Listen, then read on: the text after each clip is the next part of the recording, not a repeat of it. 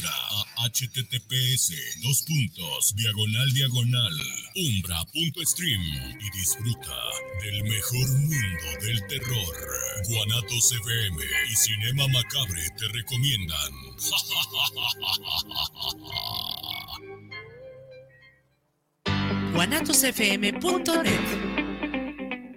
los comentarios vertidos en este medio de comunicación son de exclusiva responsabilidad de quienes las emiten y no representan necesariamente el pensamiento ni la línea de guanatosfm.net.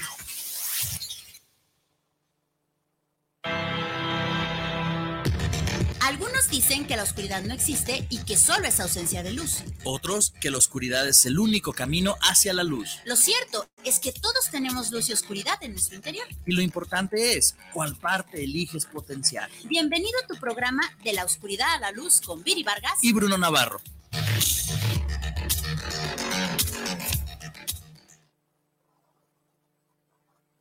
¿Qué te digo?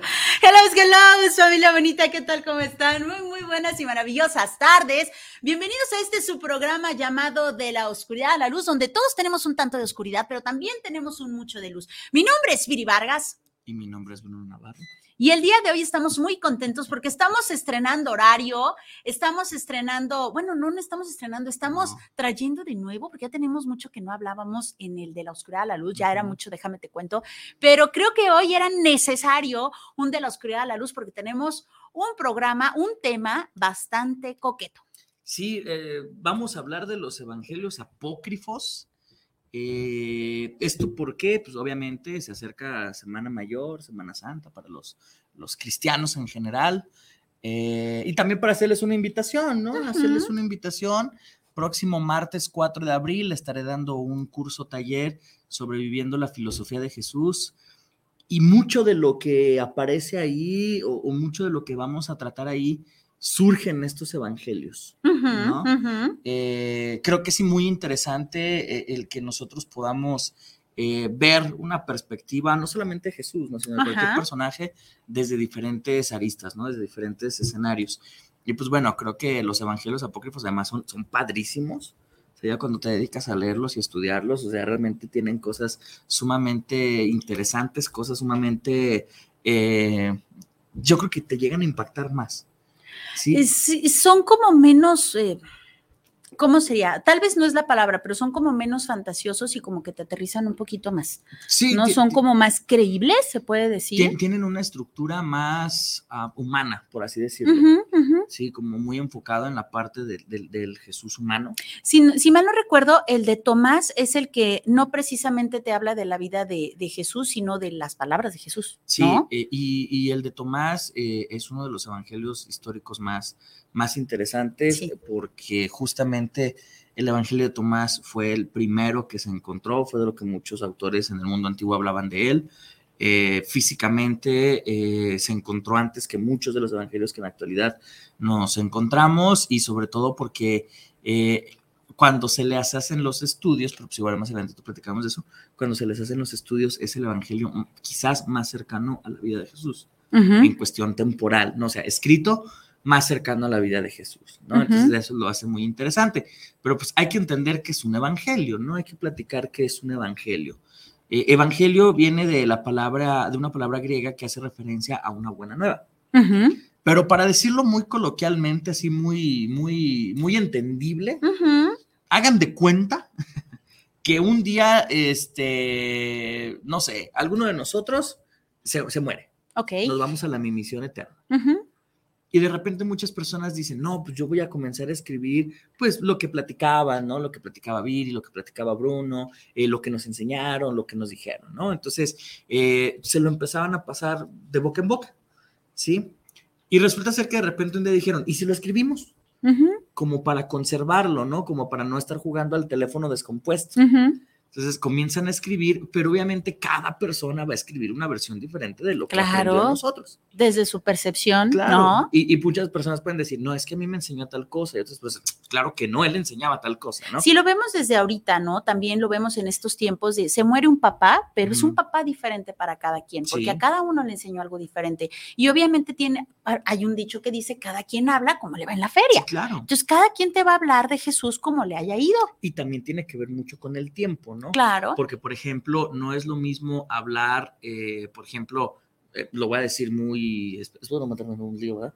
Eh, por ejemplo, de la muerte de Chabelo ahorita, que como se va a hablar en 20 años, en 40 años, en 50 años, ¿no? O sea, sí, el y- peso y, hay es mucha gente que lo ama y hay mucha gente que ya- empezaron a sacar cositas que. Sí, es que, por, por o sea, ejemplo, pues, ahorita, si hablamos de, de este señor, va a ser más cotorreo que otra cosa. Ujú. a lo mejor en 15, 20 años es como que el reconocimiento, ¿no? O sea, de, órale, o sea, no solamente los tres recordines que tiene y todo eso, pero ahorita es como de, eh, para nosotros es como muy cotorro él, ¿no? O sea, si, si se murió Chabelo, ¿qué nos para nosotros? O sea, eh, termina siendo muy cotorro, ¿no? Pero a final de cuentas, en un tiempo va a cambiar la perspectiva. Claro. Y justamente los evangelios viene esta situación en la que no todos pertenecen al mismo tiempo. Y hay que empezar, ¿no? ¿Cuáles son los oficiales? Creo que eso es como lo, lo- lo- por lo que debemos de partir, ¿no? El punto A, Mateo, Marcos, Lucas y Juan. Sí, son los cuatro oficiales que usted se puede encontrar en casi todas las Biblias cristianas. Y cada Y vez católicas. cada vez que hablamos de eso, eh, creo que es importante hacer como la distinción, ¿no? Cuando hablamos de cristianismo, hablamos de catolicismo, de protestantismo, o sea, todas las iglesias que están formadas eh, con la intención de tomar como figura principal a Jesús Ujú. es cristianismo. Que seas católico es una doctrina, que seas protestante es otra doctrina. Dentro del catolicismo hay otras doctrinas, dentro del protestantismo hay otras doctrinas. Que seas testigo de Jehová, mormón, bla, bla, bla, bla, bla. Todas esas son doctrinas del cristianismo. Y eso es algo bien interesante que mencionar porque le da mucho sentido a los evangelios. Claro. Sí, porque de repente es como que no, es que no son católicos. Ajá, pero son cristianos. Sí, y ahí viene como esta parte en la que muchas veces eh, marcamos diferencias que pues, no deberían de estar marcadas esas diferencias, ¿no? Entonces, el estudio de los evangelios es una cosa fascinante porque tal cual tienes que sacar así como que la reglita histórica, ¿no? Por ir viendo cada periodo histórico y sobre todo porque es una cuestión donde aplica la ciencia, ¿no? La ciencia en el sentido de poder datar estos evangelios y el poder determinar si son verdaderos, si son copias, si son engaños, o sea, hay un mundo detrás de los evangelios apócrifos. Eh, van llegando ya los mensajitos, tenemos un par por aquí. Nos dice Carla Velasco, saludos para el programa y saludos para De la Oscuridad a la Luz. Sí, ya los extrañábamos. Muchas gracias, Carlita. Nosotros a ustedes. Gracias, gracias. Nos pregunta, ¿por qué se les conoce como apócrifos? Ok. Eh, los evangelios que vienen en las, en las Biblias cristianas, católicas, protestantes, bla, eh, se les llama, eh, los evangelios son oficiales o los evangelios sinópticos, Ujú. Son cuatro, ¿por qué? Y ahí viene una discusión histórica bien padre. Eh, ima- imagínate que un día te dicen, oye, pues tu reino se está desarmando. ¿Cómo lo vas a unificar? No, ah, pues con una religión. Sí, o sea, bien chido, con una religión. Y te preguntan, ah, ok, la religión está chida y eso, pero pues hay como 20 mil formas de seguir a la misma persona. ¿Cómo le vamos a hacer? Entonces Constantino hace su concilio de Nicea, ya hemos platicado de eso, y de repente dice, bueno, pues esas van a ser las reglas del cristianismo, ¿no? Ah, órale, ¿y cómo lo vas a fundamentar? Es decir, pues con libros, bien. ¿Cuáles? Sí. sí. Entonces, Constantino es así como que, miren, yo les regalo una ciudad, ahí está el Vaticano, yo me voy a partir jetas allá a Constantinopla, ¿no? Porque el imperio se está cayendo, háganse bolas.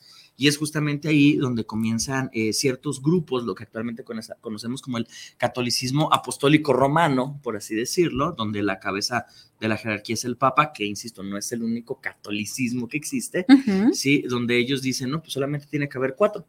Eh, más adelante, en otro concilio, eh, un, un- un obispo que se llama Irineo de León va a decir que tiene que haber cuatro puntos cardinales, tiene que haber cuatro evangelios por los cuatro puntos cardinales. Y porque hay cuatro pilares que sostienen el cielo. O Tan, sea, tan. tan, tan. O sea, si querían una explicación así súper rebuscada, no, esa es la explicación que dio este Irineo de León.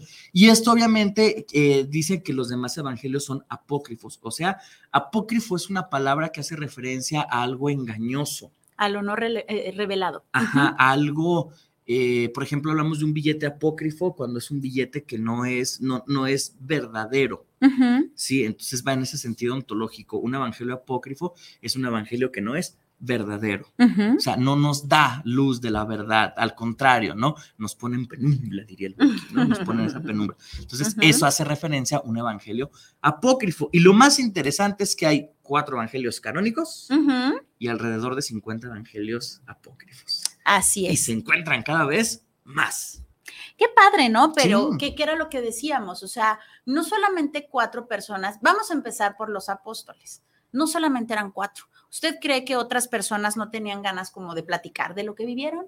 Que no tenían ganas de contar lo que vivieron y claro que se lo iban pasando de boca en boca, como ya lo comentamos, ¿no? Entonces, no nada más iba a haber eh, cuatro. Y por los puros apóstoles, los que quedaron, pues eran once, ¿no? incluso hay uno de Judas. sí, que es donde precisamente dicen que pues él pidió, ¿no? O sea, él, eh, era necesario porque vaya que lo entregara y demás, él explica el por qué. Sí, eh, fíjate que en el Evangelio de Judas, que es quizás de los últimos descubiertos o, que tuvieron un impacto para la arqueología bíblica, eh, es, bien padre porque, vaya, hago un paréntesis, ¿no? Tú agarras los cuatro evangelios canónicos y le das una explicación y dices, órale, están chidos. Y cada uno, a pesar de hablar de lo mismo, se sienten se perciben totalmente diferentes. En unos te desarrollan mucho un punto y ese mismo punto el otro simplemente le da una pincelada, ¿no? O sea, realmente cada puntito es, a pesar de ser el, la misma situación, lo toman totalmente diferente. Y, siguiendo con lo, con, lo, que decías, es como de, ok, eh, eh, los cuatro canónicos hablan de ciertas cosas, pero los evangelios apócrifos no se pelean del todo con lo que dicen los canónicos. Solamente plantean visiones muy, muy interesantes, ¿no? Por ejemplo, en el evangelio de Judas, eh, menciona algo que en la última cena están Jesús y los apóstoles reunidos y que comienzan la oración, ¿no? Previa a la Pascua, pues sabemos lo de, la parte de la última cena. Entonces Jesús se agarra riendo. O sea, se comienza a reír de los apóstoles. Ellos se ofenden. Y de repente les dice, ¿que no les he enseñado nada? O sea, el venir a hablarles de una nueva visión de Dios no es que sigan al mismo Dios que los judíos están siguiendo. O sea, ellos no han entendido cómo está el rollo. Ustedes le oran a un Dios de la tierra, cuando el verdadero Dios es el Dios del, del todo, ¿no? Entonces se ofenden los apóstoles y las le, eh, Judas se le acerca y hay, es que hay frases muy padres en estos evangelios que nos revelan mucho de la situación histórica. Judas se acerca pero no lo ve a los ojos. Y muchos pueden decir, ah, pues por miedo, no, es una señal de respeto. O sea, solamente cuando un alumno entendía al maestro y lo quería confrontar, no lo volteaba a ver a los ojos. Entonces era como el máximo respeto que podía haber, ¿no? Entonces Jesús le dice que se lleva a Judas fuera de donde están los otros, los once apóstoles y la demás gente que sea Jesús, y le comenta, ¿no? Que él es el que tiene la misión de lograr la trascendencia de donde solamente el cuerpo es cuerpo, ¿no? Entonces, dentro de las otras historias canónicas del Evangelio, pues Judas es el más desgraciado, ¿por qué? Pues porque fue el que entregó al hombre. Sí, claro, y desde nuestro juicio, desde el juicio humano, pues estuvo la traición y estuvo el, el famoso beso de Judas y todo este rollo, ¿no? Pero vaya usted a saber si será verdad, será mentira, será la vieja del otro día, si realmente ya fue este mandato, si realmente digo, porque se sabe que Jesús sabía, ¿no? Lo que iba a pasar y cómo iba a pasar, no significaba que estuviera de acuerdo y no significaba que no tuviera miedo, pero lo sabía, él sabía lo que venía. Entonces, puede ser, puede ser que sí le haya encargado a un alguien que hiciera tal cosa. Pues es, que hay que verlo como tal, como un ser humano. Cuando tú sabes que, que te vas a morir, comienzas a hacer encargos. O sea, es algo bien normal, o sea, es algo súper común. Y más en esa época donde realmente las posesiones de la gente era lo que podían traer con ellos. Eh, entonces era muy normal, eh, por ejemplo, eh, a mucha gente le impacta todavía el, escuchar que, que, que, Judas era el que administraba el dinero. Y era así como de cómo que había dinero, ¿no? O sea, o sea, pues claro que había dinero, pues de dónde comían y todo eso, ¿no? son cosas muy interesantes, cosas históricas que nos revelan este tipo de evangelios. ¿Por qué estos y no los canónicos? Hay una cuestión histórica, eh, hay pruebas científicas que nos hablan de cuándo es cada uno de los evangelios. De los canónicos, el evangelio más antiguo del que se tienen copias es de una generación después de Jesús.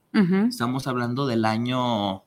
Son como 40 años. 70, 80 después de Cristo. Estamos hablando cuando los apóstoles ya habían muerto. Sí, y obviamente, pues un muerto no viene a este mundo a escribir. quiere decir que lo escribió alguien con el nombre de un apóstol, de Mateo, de Marcos, Lucas, Juan y otros tantos, que escribieron eso, porque una palabra bien relevante que nunca tomamos en cuenta es el Evangelio según. O sea, nunca dice escrito por. Sí, según fulano. o sea, lo que según fulanito platicó, lo pues. que según cuentan que fulano platicó. Yo me quedé con lo último, no sé, no sé si, si esto sea real, pero lo escuché, que fue 40 años después y que fue el de Pedro.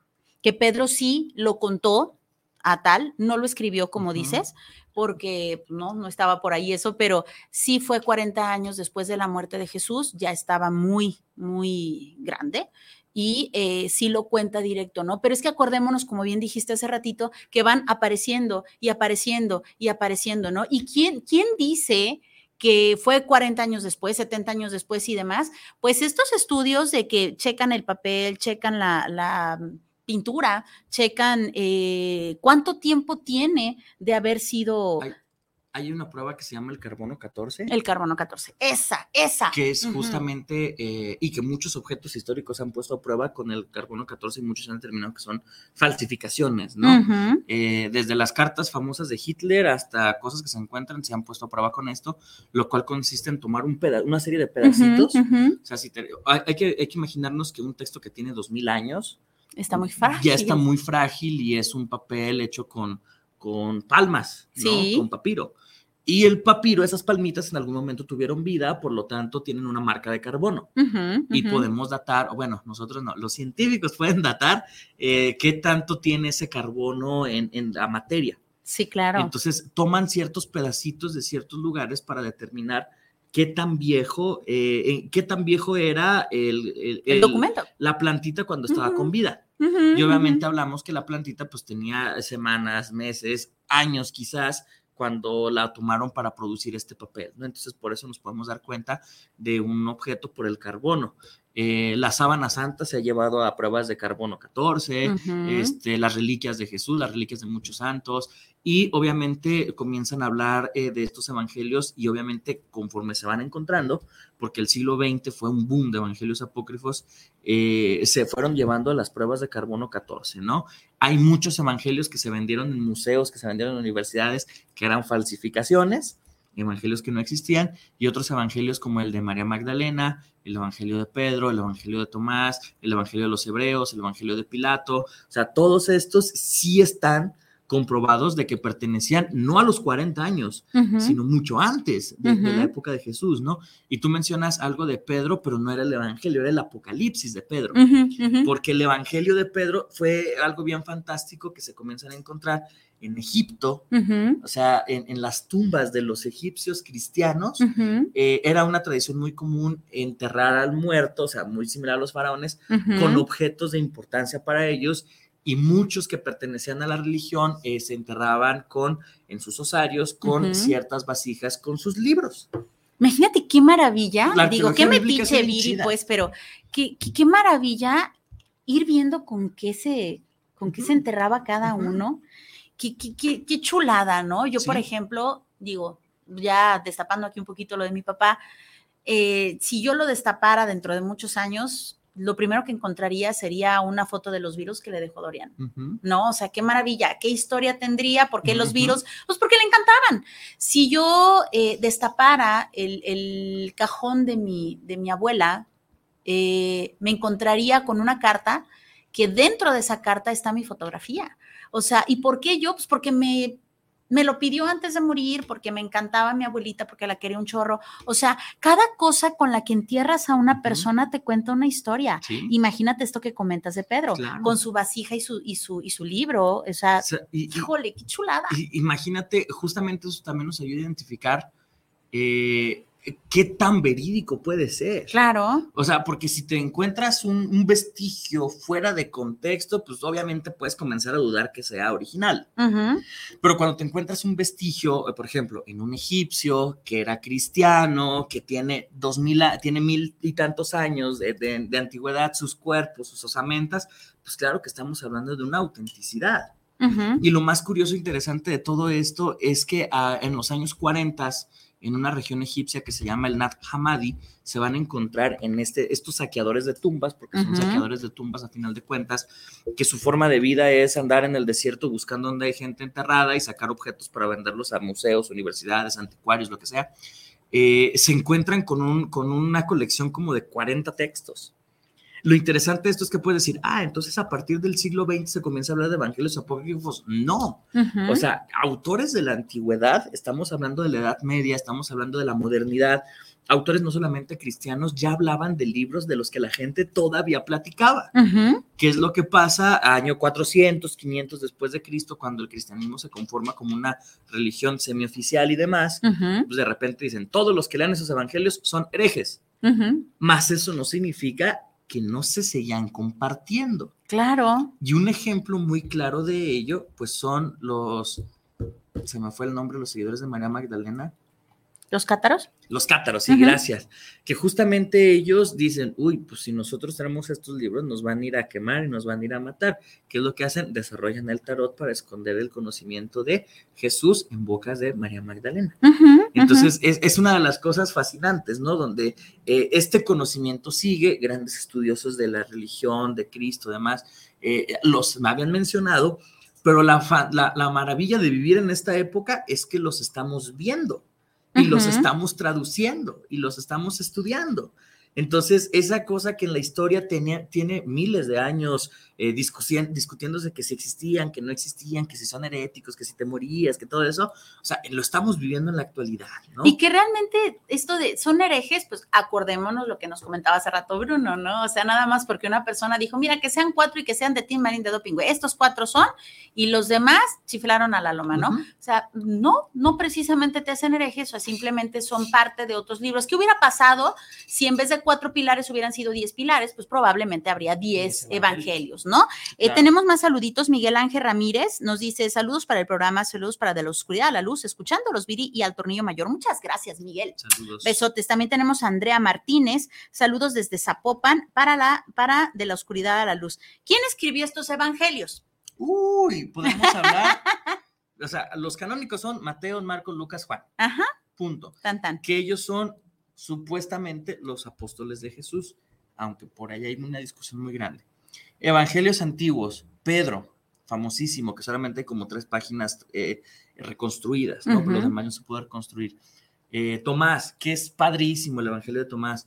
María Magdalena, este, Pilato, los hebreos, los judíos, ¿qué más? Santiago, hay un apocalipsis de Pedro, hay un apocalipsis de Santiago. O sea, estamos hablando de que hay por lo menos 50 diferentes textos que nos hablan de la vida de Jesús, eh, firmados como evangelios, o también existen otras cosas padrísimas que se llaman protoevangelios, que nos cuentan la vida de Jesús antes de su ministerio. Fíjate, aquí tengo, eh, esto es del 2014, o sea, ya van casi 10 años de ello, ¿va? Eh, tengo 20, 20 evangelios apócrifos. El primero, el evangelio según los hebreos. Dos, el evangelio de los egipcios. Tres, el evangelio evionista. Cuatro, el Evangelio según Pedro. Cinco, el Evangelio de Nicodemo. Seis, el Evangelio de Santiago. Siete, el Evangelio de Tomás. Ocho, el Evangelio árabe de la infancia de Jesús. Nueve, la historia árabe de José el carpintero. Diez, el Evangelio de Felipe. Once, el Evangelio de Matías. Doce, el Evangelio según Bernabé. Trece, el, Evangelio según Bartolomé. Eh, catorce, el Evangelio de Andrés. 15, el Evangelio de Judas Iscariote. 16, el Evangelio de Tadeo.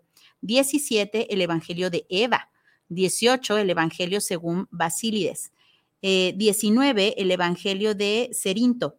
Y 20, el Evangelio de Valentín. 20 de los 50 o más que se han ido eh, descubriendo. Repito, estos 20 en el 2014.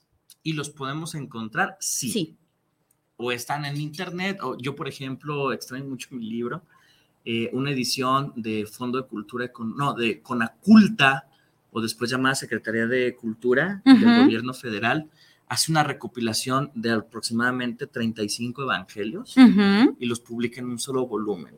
Ok. O sea, ese libro para mí era lo más fantástico del mundo. hay muchas, ¿verdad? Hay, muchos libros que tienen que ver con así, eh, Evangelios evangelios apócrifos. apócrifos y hay un Sí. montonal. La ventaja de este libro de la Secretaría de Cultura es que viene acompañado de estudio de eh, historiadores hebreos, de cristólogos, demás, que, que le dan una validez a esas traducciones. Porque aquí viene una cosa bien interesante y yo me imagino que lo han visto en textos antiguos, que de repente viene redactado y que entre corchetes viene algo más. Eso es agregado por los que los están traduciendo.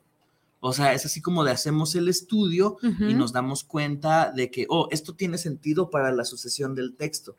Entonces quiere decir que hay mucha mano metida en las traducciones. Sí. Entonces realmente tiene que haber un estudio muy fuerte, muy formal para determinar que eso que está escrito realmente, porque vamos, vamos a imaginarnos cómo es el, el, el- el encontrar un evangelio. Sí. Ya decíamos la primera parte, ¿no? Hay alguien que lo encuentra, regularmente no son científicos, regularmente son estos eh, saqueadores, estos cazadores de tumbas que para poder sobrevivir lo venden a museos, universidades, anticuarios, coleccionistas y que de repente estas personas pagan fortunas por estos textos, ¿no?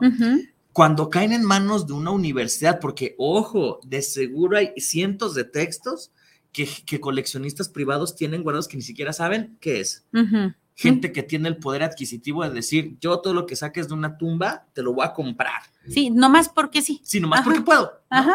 Entonces, imagínate to- todos los tesoros que se pueden encontrar con estas Qué personas. chulada, ¿no? qué No, chulada. claro. Digo, pero también, ah, y el respeto dónde queda, ¿no? Pero bueno. Eh, entonces, bueno, o sea, parte, supongamos que un evangelio lo trae, una, lo- llega a las manos de una universidad Ujú, o de algún coleccionista que no tenga intención lucrativa. Ok. Sí, porque hay coleccionistas que compran, los dan a las universidades y tú nomás ponen que es, yo lo encontré. Y ya. tú tradúcelo, tú exhíbelo, tú consérvalo, lo que quieras, ¿no? Pero nada más di que el texto se llama El Evangelio de Judas por Martin Meyer, punto. O sea, es como el crédito que se les da. Entonces, imagínate encontrarte, si está en buenas condiciones, quiere decir que no está hecho polvo, porque muchas veces al abrir un texto de esa antigüedad y con las condiciones de humedad en las cuevas y eso, se destruye por completo. Imagínate el. No, imagínate. No. Y, y alerta de spoilers, conocemos el 10% del mundo antiguo. Híjole. O sea, imagínate. Entonces, eh, abres el texto, logras separar las hojas, pero obviamente están carcomidas. Haz de cuenta que tienes un rompecabezas Sí, de millones sí. de piezas. Sí, y, y se ve padrísimo. Usted véalo en. En, ay, en, History. Bueno, Eh, ah, National Geographic hay muchos. o sea, de- hay cosa maravillosa, guantecitos, como muchos microscopios. eh, y, y luego estas partecitas que se toman con pincitas y tal cual es un rompecabezas. y, y lo chido, Con toda honestidad, yo no tendría esa paciencia. No, a mí ya denmelo en un libro donde lo pueda ojear. No, yo lo no chido puedo. Es que, por ejemplo, el, el que lo está, porque aquí vienen tres procesos, ¿no? Que también lo he hablado con el coleccionismo. Viene el captarlo, el preservarlo y, el res- y el resguardarlo.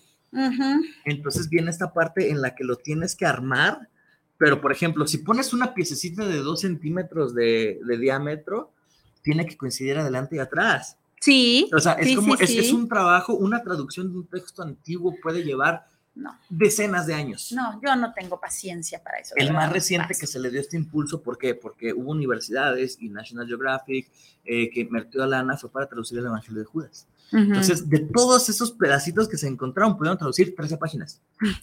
O sea, del Evangelio de Pedro, que es tan famoso, hay cinco páginas traducidas. Ujú. No menos, hay como tres páginas traducidas. Y está padrísimo porque justamente dices, "Ah, ¿qué más dirían? ¿No? Sí. Del Evangelio de María Magdalena hay una página, solamente el frente de una página. El resto fue Ay, Dios. imposible de... Ay, Dios, ay. Dios, ay, Dios. O sea, el resto fue imposible de poder eh, preservar. Entonces, de repente nos damos cuenta de que sí, a nosotros llegan ya los libros traducidos, pero estamos hablando de que son decenas de años de una chamba mucha que se chamba, avientan mucha chamba. verdaderos genios. O sea, porque tiene que haber un, un preservador, eh, que es, por ejemplo, un arqueólogo o un, este, una persona que se dedica, eh, un restaurador. Y junto al restaurador trabaja un traductor.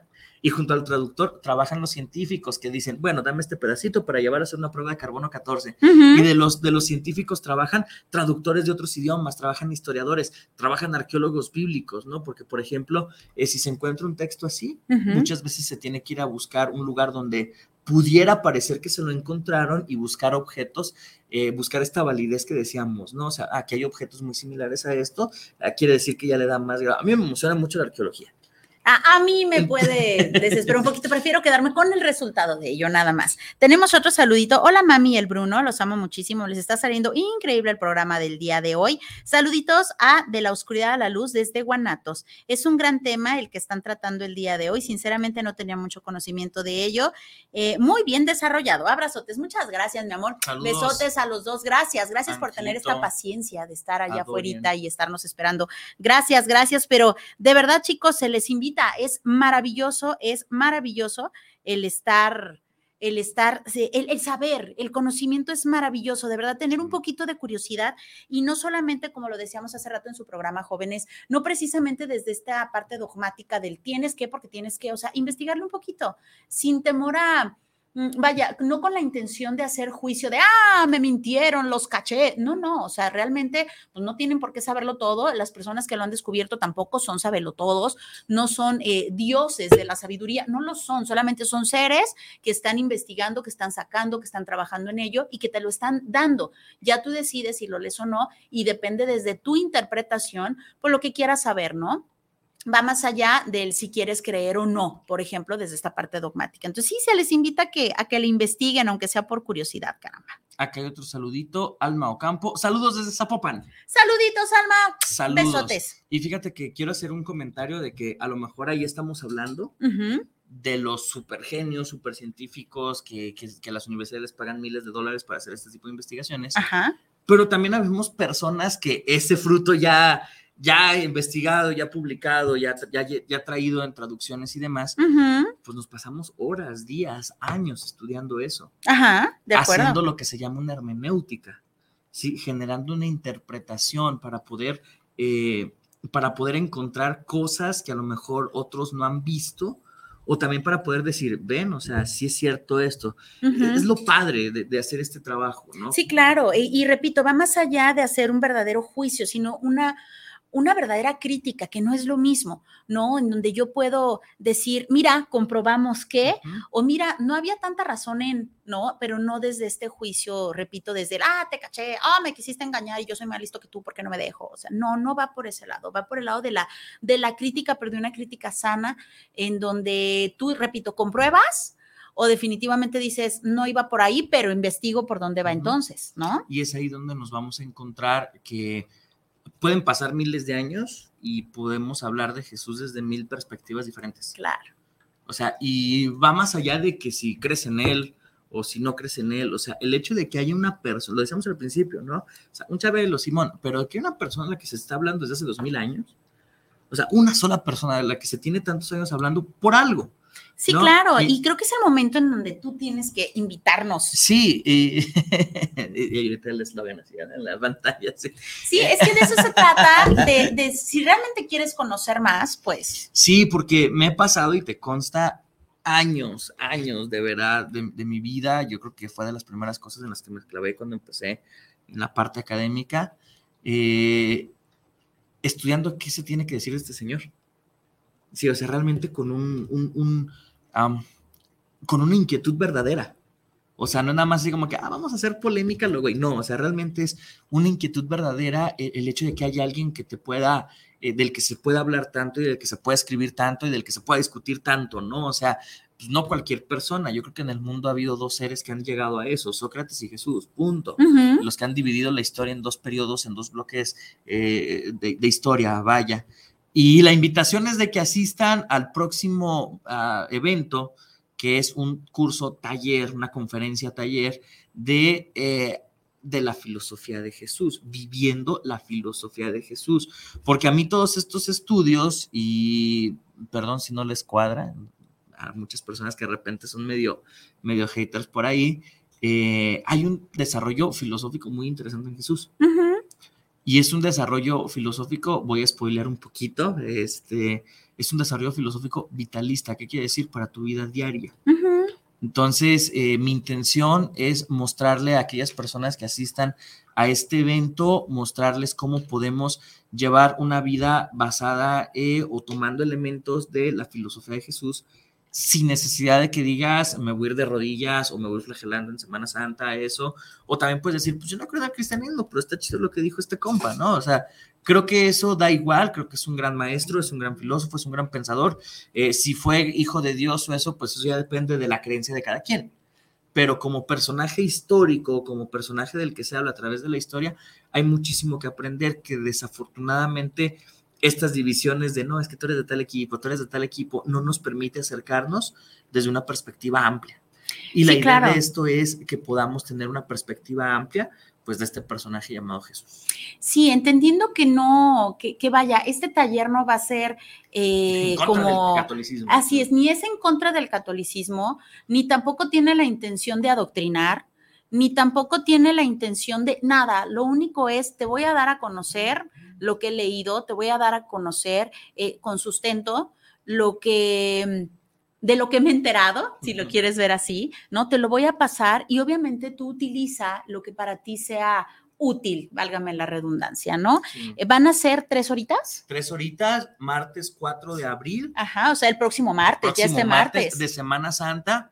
Está chido hacer eventos así en Semana Santa. Hace un año fue una conferencia y demás. Eh, está chido, ¿por qué? Porque creo que la gente está en el rollo de seas creyente o no. Es que, es que vamos para allá, fíjate, y se hace precisamente en martes, porque el lunes dices, bueno, pues ya estoy de vacaciones, me tomo el día, ¿no? Eh, el martes, bueno, Vamos adentrándonos a ver qué nos quiere decir. El miércoles, bueno, me tomo otro día de relax, porque luego viene el jueves y es la visita de los siete templos, para aquellas personas que, tenemos la costumbre de la visita de los siete templos. Y luego viene el viernes y el, pues es el Viernes Santo, ¿no? En donde ya vemos lo del Via Crucis y demás. Y luego viene el sabadito, y el sabadito, pues es en donde abrimos la gloria, por llamarle de alguna manera, ¿no? y el domingo, pues el domingo de resurrección. Entonces, por eso, estratégicamente, elegimos el, el martes. Así es, y creemos que el martes es un, eh, es, un evento o, es un día sumamente viable. Es un día, eh, ¿cómo decirlo? Eh, es un día que, vaya, ya descansaste, creo que a todos nos hace falta descansar un día después de que dices, por fin no me voy a desmañanar o lo que sea. Y por eso también es en la tarde, ¿no? Y por eso es en la tarde, ¿no? Para que también tenga la finalidad de decir, este, voy a hacer algo diferente con mis vacaciones. O sea, porque estamos acostumbrados o ver desde la parte religiosa, quien, quienes son creyentes, ¿no? Esta parte de los templos y todo, todo el misticismo que conlleva, o la parte del desmadre, ¿no? O sea, son vacaciones, vámonos a la playa, vamos a una carnita, vamos a lo que sea. Pero también está padre decir, que voy a aprovechar mis vacaciones para ir a aprender algo. Sí, y ese algo pues tiene que ver precisamente con por lo que estás de vacaciones, ¿no? Y además, eh, pues es algo nuevo, a lo que ya dijimos que viene la tradición jueves santo, viernes santo, el, sábado, eh, así es, el domingo de resurrección, o sea, es eh, todo lo tradicional, pues hay que, hay que agregarle algo nuevo, ¿no? Claro, o sea, y, se vale, ojo, porque de repente muchas personas tienen como esta duda y, y voy a dejar de creer si voy. O sea, no, mi intención no es ni fortalecer eh, creencias ni eliminar creencias, pero si a ti te ayuda a fortalecer tu creencia, está chido o si a ti te ayuda a replantearte tu creencia, también está chido. O sea, O sea, es, experimentar, es aprender, es conocer algo, es cierto. nuevo. Yo sí voy. Va, en primera fila. Tengo aquí un saludito de Eliezer. Uh. Dice, saludos, par de ilustres. Qué tema tan interesante. Esto de una joya su programa. En el concilio de Nicea se eligieron los cuatro textos que mejor describían los preceptos ideológicos que mejor se adaptan para desarrollar la teocracia del imperio romano. Así es, había un desmadre entre los seguidores de Jesús y si algo era bueno el imperio romano era en poner orden. Mi pregunta es, ¿consideran necesario retomar otros evangelios como el de Judas, el de María Magdalena, etcétera, para lograr evolucionar y reescribir la Biblia para adaptar o incorporar a las nuevas necesidades que tiene la sociedad del siglo XXI? Sí, creo que es necesario de que el cristianismo deje de ser tan cuadrado y que si realmente quieren fomentar el que veamos a Jesús como ese líder, como ese sabio, tenemos que ver a Jesús desde todas las perspectivas posibles. Así es. Desdogmatizarlo. Eh, sí, porque una persona, eh, yo también coincido con, con Bruno Eliezer, creo que estaría padrísimo que, pues a lo mejor si no quieres tocar la Biblia como tal, que tampoco lo hagas ver como eh, lo prohibido, ¿no? O sea, no, realmente, exacto, realmente sabes que pues sí, sí existen estos, sabrá Dios si será verdad, será mentira, se la veja el otro día, pero ahí están, documentate, ¿no? No va, no va, una persona que tiene fe, no va a cambiar su fe por lo que lea. ¿No? Una persona, por poner un ejemplo bobo, una persona que cree en Batman, no porque el pingüino venga y le platique la historia desde su perspectiva, va a cambiar ese, ese amor por Batman, ¿no? Una persona que ama a Jesús o que ama a Dios, eh, que tiene fe en él, no porque conozca la historia desde el otro punto, eh, lo va a dejar de amar e incluso puede que hasta se sienta más identificado. Puede que hasta se sienta más enamorado de, en donde diga, híjole, él también tuvo esta tentación, él también pasó por esto y no por eso dejó de ser hijo de Dios. Por lo tanto, en esta, en esta, em, en esta, ay, ¿cómo se llama? Yo me identifico en esta identificación, por llamarle de alguna manera. sí, en esta, en esta parte en donde yo me identifico con él, pues puede ser que lo ame más, puede ser que confíe más, puede ser que yo mismo me empodere más en un buen sentido y no precisamente desde un, desde un sentido...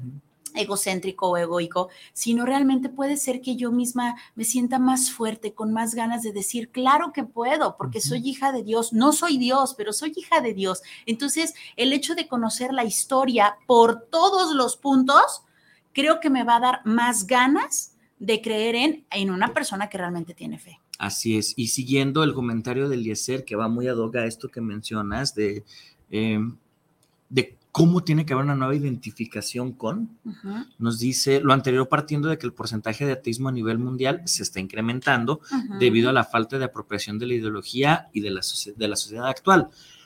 Fíjate que, eh, tomando con eso, voy a decir, los quiero mucho, reciban un fuerte abrazo, amigos. También a ti, Eliezer, ojalá que puedas venir. Ay, ojalá que pueda ir el martes, sí, ojalá, Son vacaciones, güey, son vacaciones. sí, ojalá que sí. Eh, retomando esto, es cierto, y, lo vemos desde la antropología, no hay que verlo desde la religión, no porque esté mal, sino porque eso es algo de la antropología. Cada vez hay menos figuras de interés. Claro. ¿Qué tenemos en la actualidad? Un Bad Bunny que en 10 años nadie se va a acordar de su música. Muchos que tenemos youtubers que cuando ya no me interesa su contenido o cuando evolucione la tecnología va a dejar de ser de interés. O sea. O cuando el, el, youtuber la canasteé porque es un ser humano y yo lo tenía acá y entonces la canasté el güey y ya se me bajó del banquito. Y, lo anden funando, como dicen, o, o lo que sea tenemos realmente, eh, ya no existen como estos arquetipos en el que la gente dice, ah, yo quiero ser un Hércules, ah, yo quiero ser un Aquiles, ah, yo quiero ser un Gilgamesh, ah, yo quiero ser un, un David, ah, yo quiero ser un, ya no existe eso. O si existe, son pocas personas que realmente se dan el tiempo como de indagar y decir, no inventes, o sea, es más, ya ni los niños dicen, no quiero ser un Batman. O sea, ya ni eso existe, que es como la, la sucesión del arquetipo, ¿no? Ahora que quieren los niños ser algo que les dé cosas, punto. Quiero ser youtuber, cantante. O sea, y no es que youtuber esté mal, pero simplemente es como de, ok, puedes ser youtuber, pero tu construcción de idea de humanidad, ¿dónde está? O sea, porque el estar aquí, nosotros, esta no es nuestra humanidad. O sea, pero ¿cómo te estás formando tu moral, tu ética, tus valores? O sea, esas figuras eh, eh, monolíticas que le llamaríamos del psicoanálisis, ya no existen o por lo menos ya no son relevantes. Entonces, qué chingón que nosotros o, que nos permita a nosotros, este caso en este martes, mostrar como estas visiones monolíticas, ¿no? O sea, de, alguien que, que, te sirvió, y, no solamente Jesús, podemos hablar de muchos personajes históricos, pero pues bueno, en mi caso, por mi interés personal, es compartirles lo que sé, lo muy poquito que sé sobre este personaje. Es que hay infinidad, hay un mundo de información de este maravilloso ser. Entonces, pues bueno, yo en primera fila, si usted desea asistir, ya sabe, hay que comunicarse al 33 11 86 44 33, repito, 33 11 86 44 33. Tengo que dar una aclaración. Sí hay una cuota de recuperación, porque para que usted se sienta cómodo, a gusto, en un espacio que diga, voy a aprender, pues se va a rentar un lugar, ¿sí? Que está en la dirección. Es eh, calle Tonalá, 339 en eh, Colonia Centro de Tlaquepaque, ahí en los Salesianos, ahí donde han sido los congresos, ahí, pero no va a ser en el auditorio, sino en uno de los salones. Entonces, ahí vamos a estar Eh, van a ser tres horas de aprendizaje puro, de buena vibra, de cotorreo entre amigos, porque pues bueno, ya, ya, ahora sí que ya nos conocemos, estamos en familia y creo que la vamos a pasar muy bien. Eh, recibiendo este, este conocimiento maravilloso de este ser que a lo mejor usted, usted admira o no, pero del cual va a saber y, va a ser un gusto estar ahí con usted. Y por supuesto, pues vamos a tener un coffee break bastante completo. Sí, la idea es que, eh, vaya, eh, también hay gente que le saca roncha hablar de Jesús. Dese la oportunidad de que diga, ah, ahora entiendo por qué me saca roncha, ¿no? O sea, porque nada más decir, ah, porque es la figura de la iglesia. Creo que ese es un argumento muy vago, muy. Pues es que a lo mejor la traen en contra de la religión y se vale, pero ¿y qué tal si eso que te han dicho de la religión no es precisamente lo que dice Así es. Ahora, no solamente en este taller voy a hablar de los evangelios canónicos, de los evangelios apócrifos, sino que existen otras cosas que no podemos considerar como un evangelio, pero nos hablan de la historia de Jesús, como por ejemplo el arte, sí, toda la historia del arte, el arte sacro es fantástica y también nos revela información. Y por ejemplo, cosas artísticas como eh, El Evangelio según Jesucristo, una novela preciosa, extraordinaria que todos deberíamos de leer en algún momento, no solamente, no porque hable de Jesús como tal, sino por la forma en la que está escrita, eh, de José Saramago, eh, películas como La Última Tentación de Cristo, que también está basada en un libro, o sea, existen manifestaciones, el manga de Jesús, por favor, búsquenlo, sí, es una, es una chulada. Es una chulada, lo pueden encontrar en, la editorial Pastoral, no recuerdo cómo se llama aquí en Guadalajara, eh, porque lo hizo un teólogo. O sea, no es nada más decir, es como que, ah, se me ocurre hacer una, un manga de Jesús, no, o sea, está hecho por un teólogo eh, que justamente trata de, acercar a los jóvenes este arquetipo, ¿no? Esta figura monolítica. Entonces, por ahí si tiene la oportunidad, este, eh, consígalo o sea, es una maravilla y así podemos encontrar películas como La Pasión de Cristo de Mel Gibson, que es brutal, o la película de Jesús de Nazaret eh, eh, de los años 70, 80, que tiene un, un, contenido histórico muy interesante, una investigación histórica muy interesante. Híjole, creo que podemos hablar de muchísimas cosas, donde tres horas a lo mejor se nos va a hacer poquito, sí, pero definitivamente. La, idea es que usted se quede picado y que diga, híjole, me interesó este tema, voy a buscarle más, ¿no? Como todo lo que hacemos, dejarlo con, con la espinita de, de buscar, de conocer y sobre todo de que pueda decir desde su, desde su interioridad, estoy seguro de esto, ¿no? Entonces, ojalá que puedan asistir, eh, va a estar muy chido, me comprometo que se divierta un rato aprendiendo. Así es, y pues bueno, será un placer estar por allá. Desgraciadamente se nos acaba el tiempo. ¿Con qué te quedas el día de hoy? Ay, con que si bien hoy nos, nos, nos convoca a hablar de Jesús, eh, podemos hablar de cualquier cosa con esa profundidad. Y eso es lo interesante, ¿no? Que, nos podemos dar el tiempo. Si a mí me gustan los superhéroes, darles a profundidad. Si a mí me gusta la comida, darles a profundidad, ¿no? Creo que los seres humanos podemos y tenemos la capacidad de realmente desglosar cosas para hacerlas eh, un tema rico, un tema chido de compartir, ¿no? Entonces, yo me quedo con esa parte y ojalá que, se lleven como esa, esa motivación o esa duda de, ah, ¿a poco sí hay tanto que decir? ¿No? Entonces, eh, eh, con eso me quedo el día de hoy. ¿Y tú, con qué te quedas? Yo me quedo con las ganas de irnos, eh, de vernos el martes. Ojalá de verdad que se dé la oportunidad. Yo tengo muchas ganas de que sea ese martes. también me quedo con la apertura de mente. Hay que tener apertura de mente. No, créame usted, que Diosito no se va a enojar porque ande leyendo libros. Al contrario, va a decir, ay, mi hijo, qué bueno que estás leyendo libros, ¿no? Qué bueno que te estás documentando. Qué bueno que esta inteligencia que te di la estás usando para algo, caramba. Créame usted que es importante tener mentalidad abierta, cero juicio. No necesitamos un juicio ni andar señalando a nadie. Usted pregúntese de qué tiene ganas de saber, investigue y dése la oportunidad, repito, de tener una mentalidad abierta. Pues bueno, esto fue su programa de la oscuridad a la luz, donde todos tenemos un tanto de oscuridad, pero también tenemos un mucho de luz. Mi nombre es Firi Vargas. Mi nombre es Bruno Navarro. Y esto fue de la oscuridad a la luz. Hasta la próxima. Bye.